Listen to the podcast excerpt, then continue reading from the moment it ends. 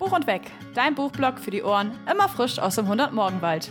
Gemeinsam lesen, quatschen und Geschichten leben. Hey ho und willkommen zu Buch und Weg, dein Buchblog für die Ohren, der fünften Folge.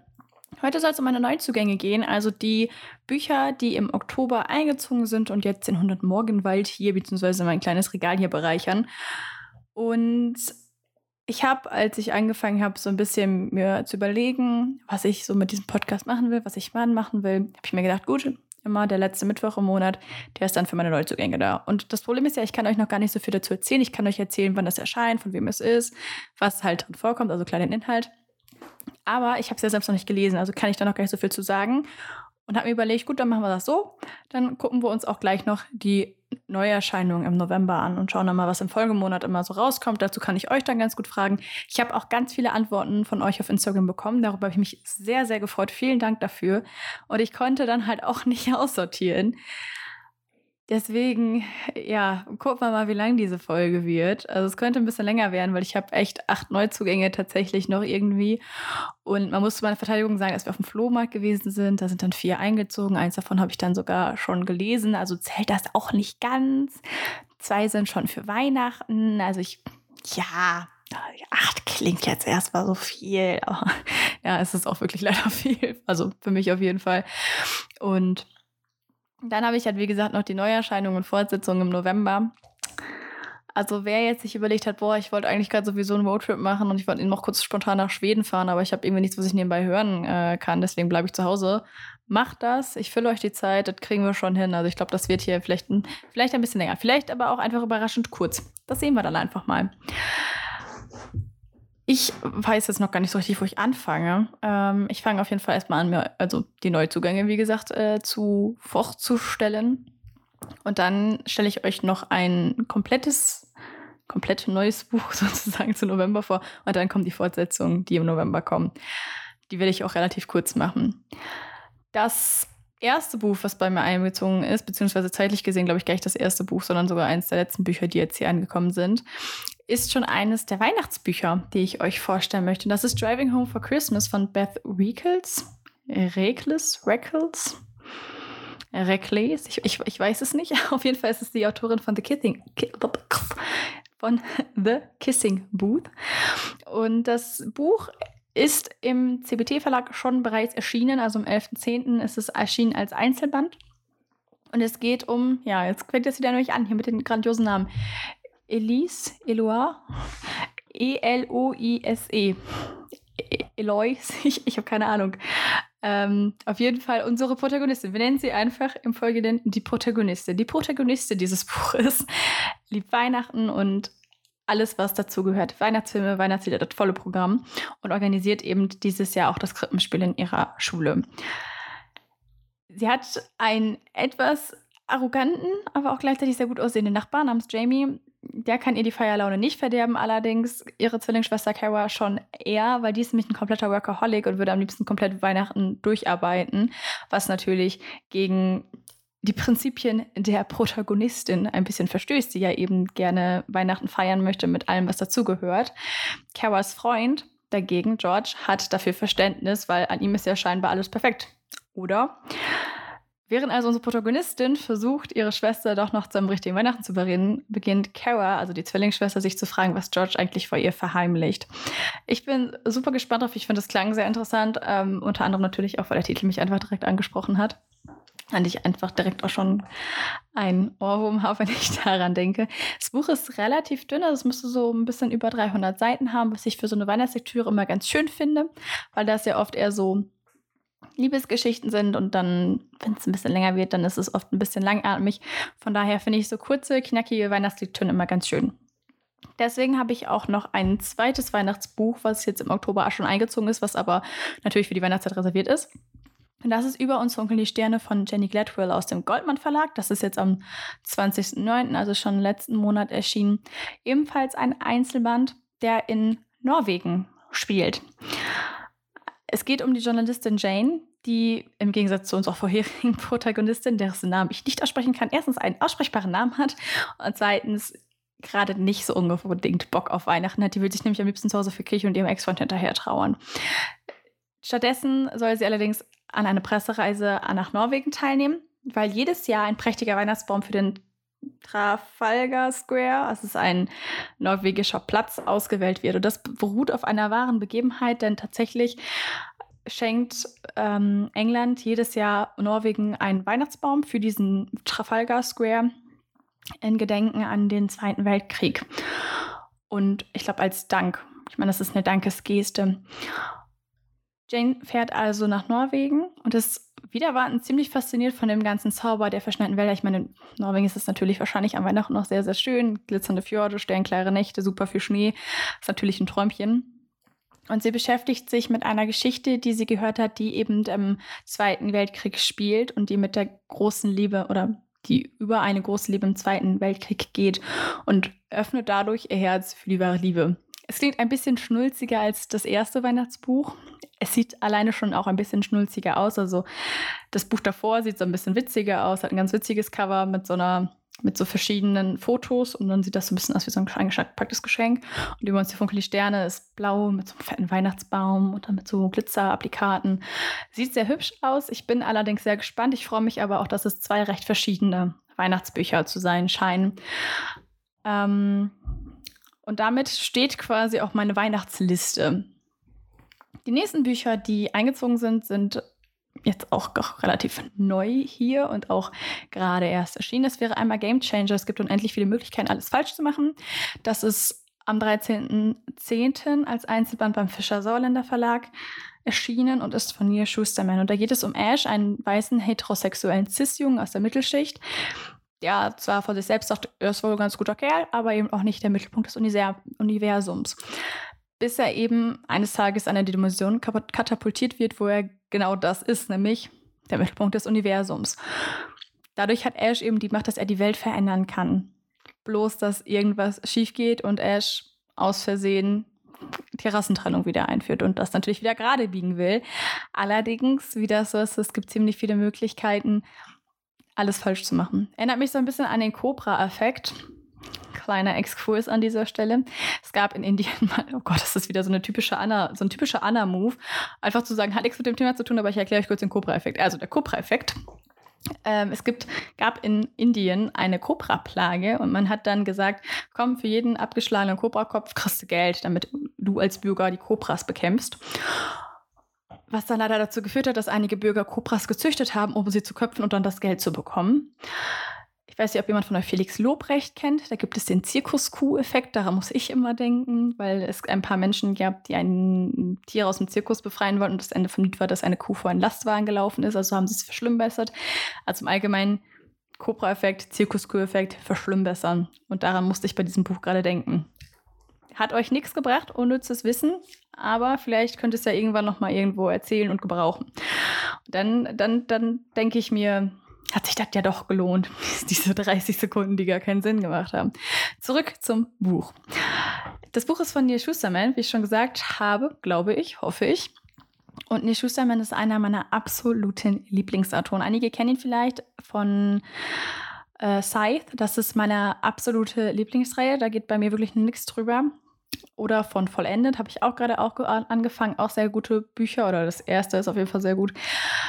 Dann Kompass ohne Norden, da hat er auch einen Preis für gewonnen. Das hat er mit seinem Sohn zusammengeschrieben, geht über Schizophrenie, ist ein sehr, sehr ehrliches Buch, kann ich auch vollkommen weiterempfehlen. Also alle Bücher, die ich bisher gelesen habe, Dry habe ich auch noch gelesen, konnte ich alle weiterempfehlen, habe ich auch alle weiterempfohlen. Ich habe bis auf vollendet jedes Buch davon nochmal irgendwem anders in die Hand gedrückt und gesagt, lies es oder höre es. Also bei mir sind die Bücher immer ganz weit oben, weil die Ideen einfach sehr krass sind und sehr viel immer aussagen und sie immer, immer sehr gesellschaftskritisch sind. In Scythe ist es, ja, in Scythe ist es auch nicht versteckt. In Scythe ist es auch ziemlich direkt und vollendet auch. Nur auf andere Art und Weise, würde ich vielleicht sagen. Ähm, dass da so einige gesellschaftskritische Sachen aufgezeigt werden, die vielleicht nicht irgendwie direkt auf den ersten Blick auffallen. Und hier wird es wahrscheinlich auch wieder so sein. Hier springt es einem natürlich ins Gesicht, dass es ein sehr politisches Thema ist. Deswegen freue ich mich da aber auch einfach sehr drauf. Und ähm, bin gespannt, was da sonst noch so mit hinter und drin steckt. Ich werde es wahrscheinlich im Money Read lesen. Äh, ist heute so ein bisschen aufgetaucht, dass ich das eventuell mit der lieben Jen lesen werde. Und da freue ich mich gerade bei solchen Büchern immer sehr drüber, weil ich glaube, dass man sehr viel diskutieren kann. Im gleichen Zug habe ich dann bei meiner Lieblingsbuchhandlung des Vertrauens, die ich gestern ein bisschen verwirrt habe, weil ich da hingegangen bin und gesagt habe, äh, Leute, ich weiß nicht, ob ich die Bücher bestellt habe oder nicht, aber ich möchte sie auf jeden Fall haben. Das zweite Buch, was ich nämlich eventuell bestellt oder halt jetzt, wie sich rausstellte, doch nicht bestellt habe, ist das Babel-Projekt Lifelike von Jay Christoph aus dem DTV-Verlag. Hatte ich schon länger im Blick auf Englisch und jetzt seit dem 20.10. ist es eben auch auf Deutsch raus. Es wird eine Trilogie, wenn der zweite Band rauskommt, ist glaube ich noch gar nicht sicher. Auf Englisch ist die Trilogie schon beendet. Und es geht um die 17-jährige Eve, die sich so gerade eben mit Roboterkämpfen über Wasser halten kann. Allerdings wird sie dann geschlagen und verliert eben auch ihr letztes Geld. Sie trifft dann, weil sie sich auf die Suche macht nach einem Ausweg, auf Ezekiel. Das ist ein Lifelike-Androide. Die sind eigentlich verboten, weil sie eben eine sehr große Ähnlichkeit zu Menschen haben und weil sie eine sehr überlegene Kampfkunst besitzen, ausführen, haben. Jedenfalls vertraut sie ihm obwohl er seine oder ja, oder seine Behauptungen ihr Leben eigentlich in Frage stein, äh, stellen. Und sie bricht dann in die Wüste aus schwarzem Glas auf, um die Wahrheit über sich selbst herauszufinden und über ihre Vergangenheit. Allerdings gibt es ja manchmal so Geheimnisse, die nicht unbedingt gelüftet werden wollten oder müssten. Und darum geht es eben wohl auch in diesem Buch. Ihr merkt vielleicht schon, also ich habe das jetzt hier so geregelt, ich habe die Klappentexte und gebe die jetzt selber natürlich so ein bisschen wieder. Aber es ist, wie gesagt, immer ein bisschen schwierig, dass man, weil man ja selbst die Bücher noch nicht gelesen hat, oder in dem Fall habe ich sie eben noch nicht gelesen. Ich freue mich aber unendlich drauf, denn neben Neil Schusterman ist Jay Christoph gerade in den letzten Jahren zu einem meiner absoluten Lieblingsautoren geworden, weil er einfach ehrlich, brutal und sorry, wenn ich das so sage, aber einfach auf die Fresse ist. Das ist einfach so ein typischer auf die Fresse Autor. Äh, ihr kennt den vielleicht von Nevernight, vielleicht sagt euch Nevernight was, äh, die Illuminae-Akten oder Aurora Rising bzw. Aurora Erwacht. Habe ich alle gelesen. Sorry, habe ich alle gelesen, habe ich alle für großartig befunden, aber sie sind auch alle nicht ganz ohne und sie sind alle ganz klar ins Gesicht, vorneweg, ohne Rücksicht auf Verluste. Das schätze ich sehr daran und deswegen freue ich mich unendlich doll auf diese Trilogie. Ich bin noch am Überlegen, ob ich warte, bis die anderen Teile raus sind oder ob ich direkt anfange ich, ich bin mir noch nicht so ganz sicher, muss ich ehrlich sagen, aber ich freue mich trotzdem sehr, sehr, sehr, sehr, sehr doll drauf. Dann kommen wir einmal zu den vier Büchern. Wir haben jetzt schon die Hälfte geschafft, Leute. Kommen jetzt zu den vier Büchern, die ich ähm, auf dem Flohmarkt gekauft habe. Und das wäre als erstes Love Letters to the Dead von Ava de Lyra. Co-Produzentin, wenn ich das richtig im Kopf habe, von The Perks of Being a Wallflower, be beziehungsweise vielleicht lieber Morgan das ist schon ein etwas älteres Buch, ist schon am September, glaube ich, 2015 auf jeden Fall erschienen. Also schon sechs Jahre alt, ist auch ein Einzelband. Und da geht es darum, dass Lowell im Englischunterricht einen Brief an eine verstorbene Persönlichkeit schreiben soll. Und sie wählt dann Kurt Cobain, weil das der Lieblingsschwester, Lieblingssänger ihrer verlorenen Schwester oder ihrer verstorbenen Schwester May ist, die auch ebenfalls, wie gesagt, viel zu früh gestorben ist. Und aus diesem ersten Brief wird eine sehr lange Unterhaltung mit weiteren Berühmtheiten wie Janis Joplin, Amy Winehouse oder Heath Ledger, weil Lowell das Gefühl hat, dass sie bei den Toten und in diesen Briefen an die Toten viel besser das rauslassen kann, was sie beschäftigt. Und Lowell erzählt ihnen dann eben alles von der neuen Schule, von ihren neuen Freunden, von ihrer ersten großen Liebe. Und erst als sie die Wahrheit über sich und ihre Schwester May offenbart, findet sie dann zurück ins Leben und kann dann letztlich noch einen letzten Brief an May schreiben. Ich bin sehr gespannt. Ich mag sowas sehr gerne, wenn da eben Briefe, also so Besonderheiten in Büchern sind. Das ist was, was ich immer sehr, sehr schätze. Und ich bin da eben sehr gespannt auf die ganzen Briefe natürlich. Und ich bin sehr gespannt, weil es einfach so unfassbar gefühlvoll klingt. Also ich glaube, das ist so eine Geschichte, da werde ich mir irgendwann wirklich mal Zeit für nehmen, wenn ich weiß, okay, ich habe jetzt mal irgendwie ein Wochenende Zeit oder auch ein bisschen länger, wo ich jetzt nicht irgendwie in Hektik bin, weil ich glaube, darauf muss man sich unendlich einlassen. Ich habe das nicht, nicht seit dem Erscheinungstermin, das wäre gelogen, aber auf jeden Fall schon etwas länger im Blick gehabt, das Buch. Und als ich es dann eben beim Flohmarkt gesehen habe, habe ich gedacht, okay, jetzt machst du das mal, jetzt nimmst du das mit. Und bin wirklich extrem gespannt darauf. Das zweite Buch, was ich gekauft habe, war Quality Land von Marc-Uwe Kling aus dem Urstein Verlag. Das habe ich schon gelesen, aber ich wollte unbedingt die Bücher noch, beziehungsweise ich wollte sie nicht unbedingt haben, aber als ich das dann beim Flohmarkt gesehen habe, dachte ich, boah, jetzt nimmst du es mit, weil ich die Bücher so gerne gehört habe. Also ich habe sie als ähm, Hörbuch gehört. Der erste Teil ist schon vor zwei Jahren erschienen und der zweite vor einem Jahr. Und es ist so, dass es von dem ersten auch zwei Versionen gibt. Einmal die helle und einmal die dunkle. Es gibt nämlich zwischen den Kapiteln sozusagen, also mal Werbung oder Chatverläufe oder so, so kleine Inputs sozusagen. Und die sind dann so ein bisschen darauf abgestimmt. In der hellen Version ist das alles ein bisschen positiver und die dunkle Version ist ein bisschen negativer, wenn ich das jetzt richtig verstanden habe. Und ich habe jetzt die dunkle, ich habe mir auch die dunkle, ich habe auch die dunkle gehört. Und ein Teil kommt noch. Ich habe die schon so oft gehört, tatsächlich. Also beziehungsweise einzelne Stellen habe ich schon so oft gehört, obwohl ich die wirklich erst seit einem Jahr habe. Ja, geht's gar nicht. Ich habe erst seit einem Jahr einen Hörbuch-Streaming-Dienst. Ich habe die so verschlungen. Naja, worum geht's eigentlich? Also Quality Land spielt in einer nicht allzu fernen Zukunft. Und alles ist irgendwie von Algorithmen optimiert. Du kriegst nur das angezeigt, was du eigentlich haben willst. Du kriegst, wenn du eine Pizza haben willst, kriegst du die Pizza, wo du gar nicht weißt, dass du sie eigentlich haben willst. Alles ist so nach Leveln sortiert. Du kannst halt eben dein Level aufsteigen. Dein Partner, deine Partnerbörse sagt dir, das und das ist das perfekte Partner für dich. Der sagt dir auch, wenn das nicht mehr der perfekte Partner für dich ist, weil euch auseinandergelebt hat. Es ist alles perfekt irgendwie. Und Trotzdem gibt es den Maschinenverschrotter Peter Arbeitsloser. Also die, der Nachname kommt daher, dass alle immer den Nachnamen ihres Elternteils tragen, also bei dem, was er vorher gemacht hat als Beruf. Also zum Beispiel Peter ist Maschinenverschrotter und sein Sohn würde dann auch heißen, keine Ahnung, Laszlo Maschinenverschrotter. Und Peter hat allerdings das Gefühl, dass mit seinem Leben etwas nicht stimmt. Also warum es dann irgendwie erstmal Warum gibt es Drohnen, die an Flugangst leiden? Warum gibt es Kampfroboter mit posttraumatischer Belastungsstörung? Die lernt man nämlich beide kennen. Und warum werden die Maschinen immer menschlicher, während die Menschen immer maschineller werden? Und Peter hat auch so ein bisschen das Gefühl, dass sein Algorithmus nicht mehr so ganz passt.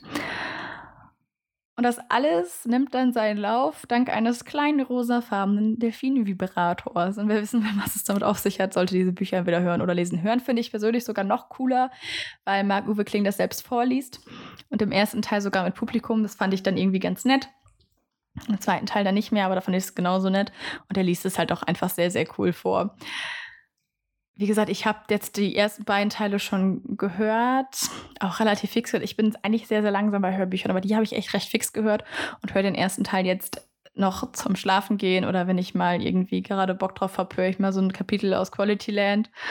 Äh, höre den zweiten Teil gerade mit meinem Freund mehr oder weniger zusammen, also so zwischendurch mal, weil ich die einfach so großartig fand ich kann die nur empfehlen. Ich finde die sehr, also sind sehr gesellschaftskritisch, aber der Humor und die ganzen Easter Eggs, die da drin sind, also ich, das wäre eins, wo ich mir, eins von den Büchern, wo ich mir vorstellen könnte, dass ich vielleicht sogar in dem Buch nochmal irgendwann stöber. Also ich rereade normalerweise nicht. Dementsprechend, ich lese nicht mehr Bücher, wo ich die Filme zugeguckt habe, weil ich da meistens keine Lust zu habe. Da könnte ich mir aber vorstellen, da irgendwann nochmal drin zu stöbern und ich freue mich sehr darüber, dass das Buch eingezogen ist.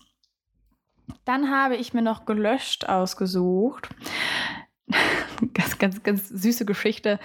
Die Verkäuferin, die mir gelöscht und ähm, Love Letters to the Dead verkauft hat, hatte äh, mir erzählt, dass sie die gerade noch aus dem Keller geholt hat und dass sie deswegen eben noch ein bisschen, bisschen staubig sind.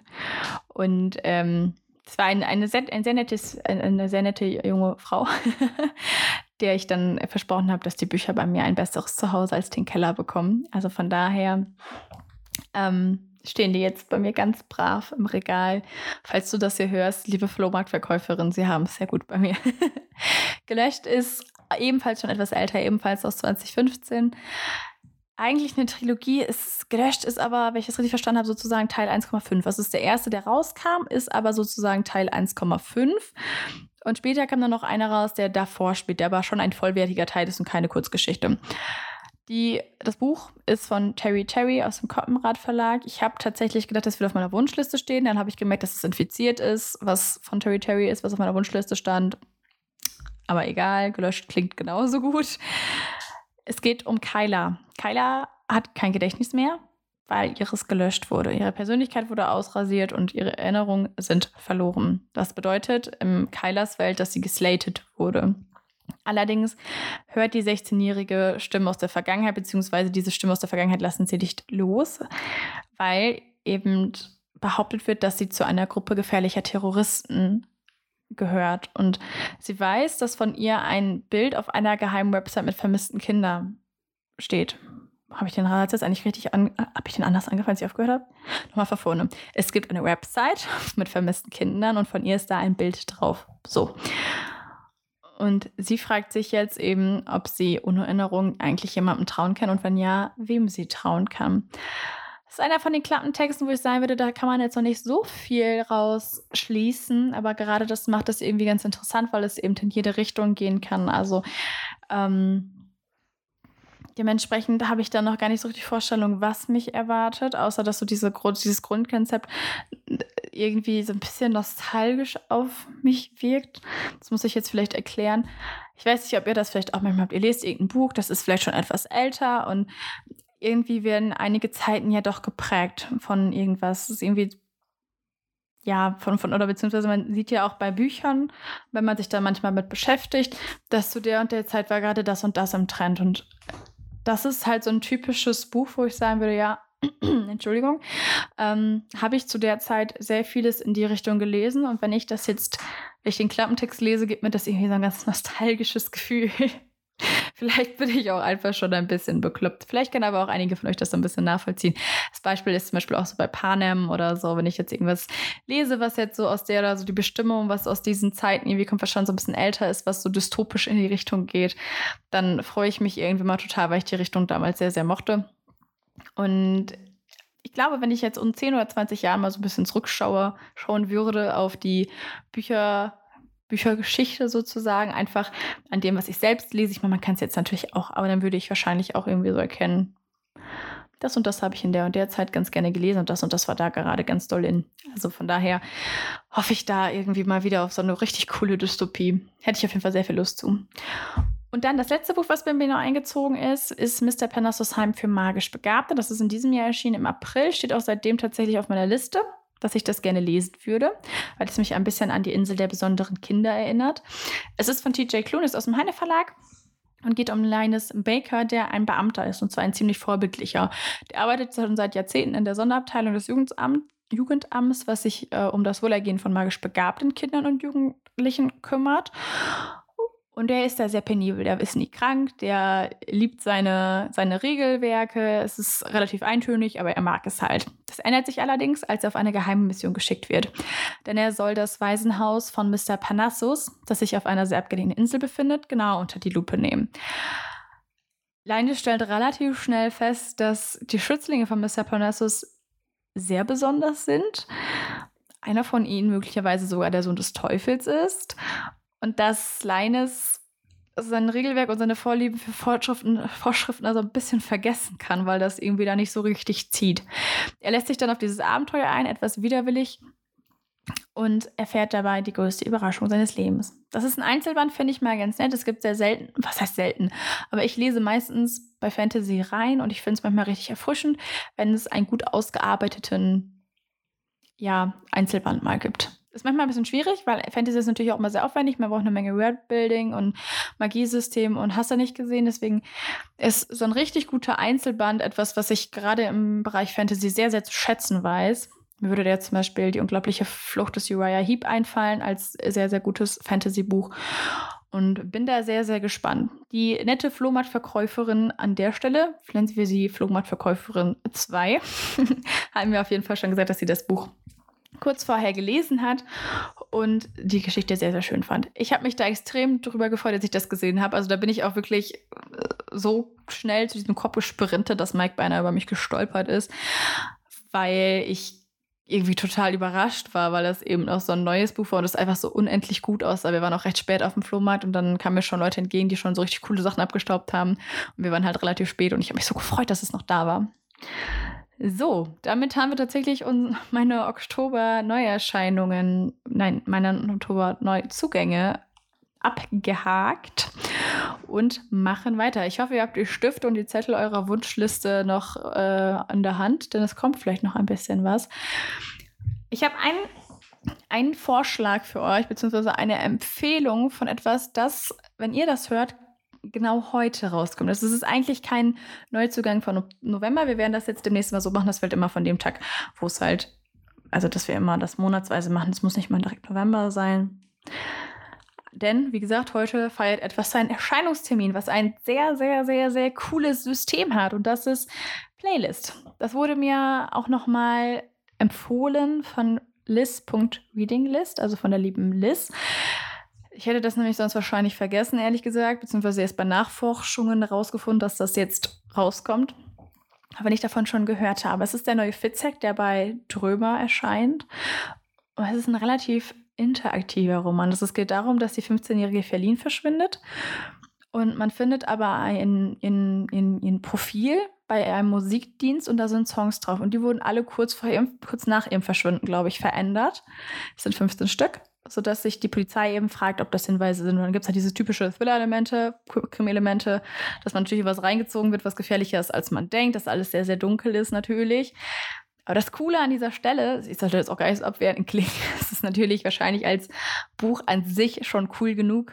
Die meisten freuen sich auch wahrscheinlich tierisch über einen neuen Fitzek, aber ich muss sagen, dass mich als Nicht-Thriller-Fan das auch einfach nochmal begeistert, weil ich die Idee so geil finde, denn es gibt wirklich eine Playlist. Also es gibt diese Playlist mit Songs, die wohl auch Hinweise sein sollen, sodass man als, als als Leser und Hörer wirklich miträtseln kann. Und diese Songs sind nicht irgendwelche Songs, die eingesungen wurden, sondern das sind spezielle Songs für dieses Buch von Künstlern wie Ray Garvey, Beth Ditto, Cool Savage, das war so der erste tatsächlich, von dem ich das gehört habe, dass der mitmacht, von Tim Bensko, von Johannes Oerdinger, also sehr, sehr coole Interpreten, die da gemeinsam mit Fitzek eine sehr, sehr coole Sache, glaube ich, geschaffen haben. Also was ganz, ganz, ganz Besonderes. Und ich bin so unendlich gespannt auf die Rezension. Also ich bin wirklich da am überlegen, wie gesagt, ich lese sehr selten Thriller. Ich habe zwei Fitzek-Bücher gelesen. Ich habe einen Fitzek-Film geguckt, den fand ich auch wirklich gut. Bin halt, wie gesagt, sonst nicht so dieser typische Thriller-Leser, sondern eher so Jugendthriller. Aber da, da bin ich ja echt, also eigentlich gibt es doch keine bessere Mischung, für mich jedenfalls, als Bücher und Musik echt noch so ein bisschen am Hadern. Vielen Dank auf jeden Fall, dass du mich da nochmal dran erinnert hast, dass dieses Buch jetzt rauskommt, liebe Liz. Und Happy Release Day an Playlist. Und dann habe ich noch ein paar Fortsetzungen für euch, die ich mir rausgeschrieben habe, die mir empfohlen wurden. Das ist einmal der siebte Teil der Bibli Bib Bibliothekari-Reihe. Das geheime Gewölbe heißt der siebte Teil. Der ist von Genevieve Cockman, Cockmann und erscheint am 26.11. bei Lübbe. Der erste Teil ist die unsichtbare Bibliothek. Ich wusste tatsächlich gar nicht, dass es so viele Bücher davon gibt. Also ich habe die unsichtbare Bibliothek tatsächlich schon mal gehört. Die Bücher wurden mir nämlich empfohlen von, oh, verdammt, gute Frage. Da habe ich es vergessen, mir rauszuschreiben. Ich glaube von Ivi. Ähm, bist du von, I ja, von Ivi, von Ivi Schmid. Äh, und es geht um ersten ich erkläre das nur ganz, ganz kurz, weil das eher so ein bisschen, also diese Fortsetzungs, dieser Fortsetzungsteil soll eigentlich eher so für diejenigen sein, die ähm, sich dann denken, geil, da habe ich ja den ersten Band gelesen oder da habe ich irgendwie gewartet, dass es weitergeht. Und ich möchte euch da eigentlich auch nicht die kompletten Bücher vorstellen, weil sonst wird das einfach extrem viel. Ich glaube, es ist jetzt schon so ein super viel Input irgendwie an neuen Büchern. Aber ich möchte euch natürlich trotzdem immer kurz erzählen, worum es im, im, ersten Band geht. Und vielleicht in so einer, so einer Art äh, ein Satz, Love on First Sentence Geschichte. Also ich sage euch immer so einen Satz zu dem ersten Band und vielleicht merkt ihr ja, dass es Liebe auf den ersten Satz ist. Jedenfalls geht es, um jetzt wieder zurück zum Thema zu kommen, ich muss mir echt angewöhnen, erst Dinge zu erklären und dann anzufangen. Aber wir sind ja noch, ich, ich weiß nicht, habe ich noch Welpenschutz? Es sind jetzt fünf Wochen. Ich finde, das zählt noch als Welpenschutz. Ich habe quasi als Welpe noch nicht mal meine Augen auf, glaube ich. Naja, wäre jetzt schlecht, wenn ich meine Augen nicht auf hätte. Naja, der erste Teil ist auf jeden Fall die unsichtbare Bibliothek, wo es um eine einzigartige einzigartige Bibliothek oder eine einzigartige Bibliothekarin geht und um eine besondere Version von Grimms Märchen. Also, vielleicht ist es ja schon ein bisschen Liebe auf den ersten Satz und ihr habt Lust, euch das ein bisschen weiter anzugucken. Die zweite Reihe ist die Reihe von Cat Linville, also nicht von Cat Linville, sondern um Cat Linville. der dritte Band davon, ohne Schuld. Die Bücher sind von Charlotte Link und der dritte, äh, der, doch, der dritte Teil erscheint am 18.11. bei Blanvalet. Wurde mir empfohlen von Jukebox. Und im ersten Teil geht es um einen geliebten Vater, der nicht so war, wie es scheint und verstorben ist. Und um eine Polizistin, die auf eigene Faust diesen Tod untersucht. Ich hoffe, ich habe das jetzt gut zusammengefasst. Wie gesagt, ich kenne die Bücher ja meistens selbst nicht. Dementsprechend ist das ein bisschen schwierig, aber es ist ja auch nur mein Ziel, euch neugierig zu machen und eure Wunschlisten so sehr zu füllen, wie meine gefüllt ist, damit ich nicht die Einzige bin, die das Gefühl hat, ich werde niemals alle Bücher lesen können, die ich gerne lesen würde. Der dritte, die dritte Fortsetzung, die ich euch gerne näher bringen möchte, ist der zweite Teil der Lotuskrieg-Reihe von Jake Christoph, ihr erinnert euch, Lifelike, habe ich euch gerade vorgestellt. Der zweite Band heißt Kinslayer. Ich wurde noch zweimal von der lieben Vanellope Naseweis darauf hingewiesen, dass dieser Band ja am 30.11. bei Crosskult erscheint. Übrigens auch in einer sehr coolen, limitierten Hardcover-Ausgabe, die ich leider nicht besitze. Aber es gibt sie und sie ist wirklich sehr, sehr, sehr, sehr schön. Ich werde das auch wieder mit Vanellope zusammen in einer aber nicht, aber doch, aber nicht, aber doch Buddy Beat lesen. Ich habe den ersten Teil nämlich schon mit ihr zusammen gelesen und da war es so, ja, wir können ja zusammen anfangen. Wir haben aber beide gar nicht so viel Zeit, dann fangen wir mal zusammen an und dann gucken wir mal und dann sprechen wir am Ende darüber. Und im Endeffekt ist es dann so gewesen, dass immer mal jemand geschrieben hat, so, hey, bist du da schon gewesen? Bist du da schon gewesen? Wir müssen da unbedingt drüber reden, was passiert ist. Und deswegen wird es am zu Kinslayer wieder eine wunderbare, aber nicht, aber doch, oder einen wunderbaren, aber nicht, aber doch Buddy Read mit Vanellope geben, auf den ich mich sehr, sehr freue, denn dieses Buch eignet sich da sehr gut für. Der erste Teil ist Storm Dancer. Eine Reihe, die schon sehr lange eigentlich auf Englisch ist, also draußen ist. Die gibt es schon länger auf Englisch und die ist jetzt aber nochmal auf Deutsch rausgekommen. Ich meine, ich will mich nicht beschweren, ich freue mich drüber. Es ist so ein bisschen Steampunk plus Japan plus coole Geschöpfe. Es geht um die Suche nach einem Donnertiger. Und wen das Wort Donnertiger jetzt schon nicht anspricht, dem ist auch eigentlich nicht mehr zu helfen.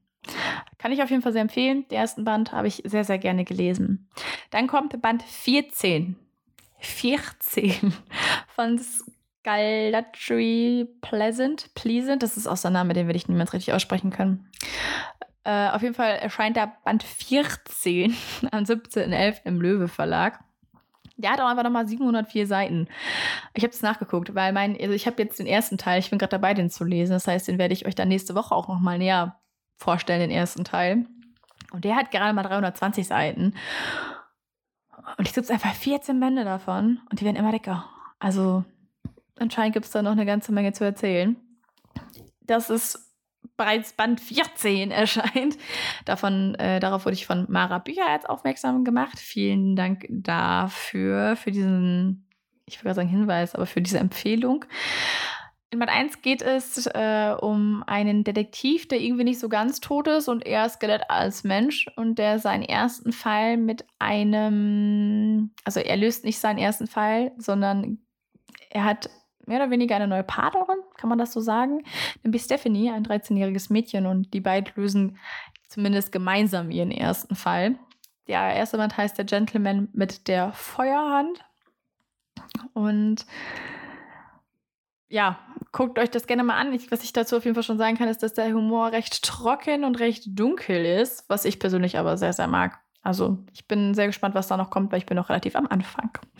Und die letzte Fortsetzung, die ich euch näher bringen möchte, dann ist das alles gar nicht so lang geworden. Dann seid ihr vielleicht gerade mal, naja, weiß ich nicht, nicht so wirklich weit gekommen bei einer halben Stunde.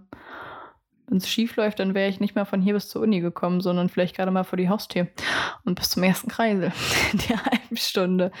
Äh, ja, aber das letzte Buch, was ich euch vorstellen möchte, ist Die Krone der Dunkelheit 3 von Laura Kneidel. Der dritte Teil ist Götterdämmerung. Der erste Teil heißt einfach Krone der Dunkelheit, glaube ich. Jedenfalls erscheint der Teil am 28.10. bei Pieper. Hat auch 800 Seiten, also scheint ein sehr furioses ist das ein Finale? Ich weiß gar nicht, ob es nur. Ich, ich muss an dieser Stelle gestehen, ich weiß nicht, ob es eine Trilogie werden soll, ob es noch mehr Bände gibt. Sollte es eine Trilogie werden, wird es ein sehr furioses Finale. Sollte es keine Trilogie werden, gibt es trotzdem anscheinend noch eine ganze Menge zu erzählen. In dem ersten Teil, ich kann das gar nicht so richtig in einem Satz zusammenfassen, weil da anscheinend eine ganze Menge passiert. Aber es geht auf jeden Fall um dunkle Mächte und zwei ziemlich taffe Frauen. Und da das eins meiner Lieblingsthemen ist, Also dunkle Mächte und taffe Frauen und Protagonisten. Es scheint einfach eine sehr, sehr coole Kombination zu sein. Wer diese Themen sehr mag, sollte sich auf jeden Fall mal die Krone der Dunkelheit angucken. Ebenfalls empfohlen von Ivi Schmi. So, dann haben wir es ja doch noch unter einer Stunde geschafft. Ich habe gedacht, wir brauchen länger. Ich muss mich da auch erstmal selber so ein bisschen reinfuchsen. Ich muss mal gucken, wie ich das die nächsten Male mache. Also ich werde das wahrscheinlich immer so ein bisschen auch anpassen. Ähm, eigentlich hatte ich geplant, euch mehr Neuerscheinungen, also komplett neue Neuerscheinungen sozusagen, die nicht Fortsetzungen sind, vorzustellen. Aber da das dieses Mal wirklich ja jetzt schon, viele Bücher habe ich euch vorgestellt, 9, 10, 11, 12, 13, 14, so viele Teile wie Scholarship Replacement hat. Das ist bei mir auch echt hängen geblieben jetzt, dass es schon so viele Bände davon gibt. Jedenfalls habe ich euch jetzt 14 Bücher vorgestellt und ich glaube, dann hat man irgendwann auch einfach echt so einen Overflow, weil ihr jetzt wahrscheinlich so viel gehört habt an, ähm, wenn ihr bis hierhin gehört habt, weil das ja auch wirklich sehr stumpfes Vorstellen ist, sage ich jetzt mal, da ich ja noch, wie gesagt, auch nicht wirklich viel dazu sagen kann, ist das alles äh, ein sehr oberflächlicher Basis. Es ist, glaube ich, wäre zeitlich ja, was heißt mehr drin gewesen? Ich meine, wir sind jetzt quasi sozusagen auf Überlänge. Ich habe mir vorher vorgenommen 15 bis 30 Minuten. Aber naja. Aber grundsätzlich glaube ich, wenn man dann so viele Bücher hat, ist es wahrscheinlich so ein kleiner Overflow. Ich freue mich aber sehr, sehr, sehr, sehr doll. Erstens auf die nächste Folge und vor allem auf das gleiche Thema im November sozusagen, wenn ich euch dann wieder frage, was eure favorisierten, erhofften, hingefieberten Neuerscheinungen des Folgemonats sind, weil ich das unheimlich spannend finde und ich freue mich da auf jeden Fall immer sehr drüber, wenn ihr mir Tipps gebt, wenn ihr mir Empfehlungen gebt. Ähm, ist immer ganz schön, wenn man dann im Podcast quasi über seinen eigenen Tellerrand hinausschaut und schaut, was der andere auf seinem Teller hat, welche Bücher er auf seinem Teller hat. Es ist jetzt spät, ich sollte aufhören. Ähm, ich freue mich da, wie gesagt, sehr, sehr drüber. Und dann sehen wir uns nächste Woche wieder, wo ich euch, wenn ich euch, weil ich euch erzähle, wie mein Spuktober so geworden ist, was das Lesen angeht. Ich muss gestehen, ich habe bisher zwei Bücher gelesen und eins angefangen, zwei angefangen, dann lebt er noch. Mal gucken, wie viel ich noch beende. Aber ich habe dieses Jahr endlich mal meinen Spukttoberplan durchgeführt und ich freue mich, nächste Woche nochmal zum Abschluss des Spuktobers mit euch über meinen Lesemonat zu quatschen. Bis dahin.